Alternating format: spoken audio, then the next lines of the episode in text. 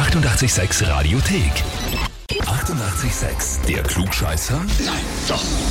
Der Klugscheißer des Tages. Und da habe ich jetzt den Daniel aus Matrei in Osttirol dran. Servus, hallo. Daniel, ich habe eine E-Mail bekommen und zwar von meine Arbeitskollegen waren das. richtig, richtig.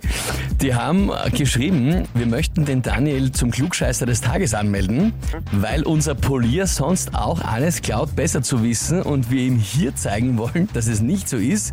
Und dann liebe Grüße, deine Sklaven haben es geschrieben. Wahnsinniger, ja.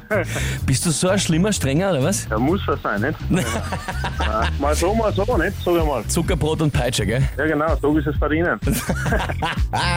Großartig. Es gefällt mir, Daniel. Ich kann dich gut verstehen, aber pass auf, dann nehme ich an, du bist auch ein Mutiger und wirst dich der Herausforderung stellen, oder? Ich werde mir der Herausforderung stellen, ja. Bestens, dann legen wir sofort los. Und zwar heute vor 50 Jahren ist das Album Abbey Road von den Beatles entstanden. Welcher Fakt zur Entstehung dieses Albums entspricht der Wahrheit? Antwort A. Zum Zeitpunkt der Veröffentlichung des Albums hatte John Lennon die Band ohne Wissen der Öffentlichkeit schon verlassen. Antwort B. Von den 17 Songs auf dem Album waren nur noch fünf wirklich von der Band komponiert. Der Rest ist von Producern geschrieben worden. Oder Antwort C.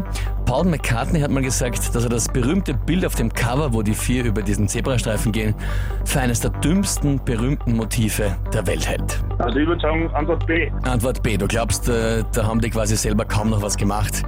Das war nur noch von Producern. Glaube ja. Daniel, frage ich dich, bist du dir sicher? Dann nehmen wir Antwort A. Im letzten Augenblick noch umgeschwenkt. Zum Zeitpunkt der Veröffentlichung des Albums war John Lennon eigentlich schon weg von der Band. Lieber Daniel, du kannst in Zukunft vor deinen Sklaven nicht nur mit der Peitsche angeben, sondern auch mit dem Klugscheißerheferl. Vollkommen richtig. Ja, super, perfekt. Da war er quasi schon weg eigentlich, dann ist äh, ein halbes Jahr später dann quasi das Ende der Band bekannt gegeben worden. Für dich heißt das, du bekommst den Titel Klugscheißer des Tages, bekommst die Urkunde und natürlich das 886 Klugscheißerheferl. Dankeschön, perfekt. Freut mich. Ja, sehr fein, so soll's sein.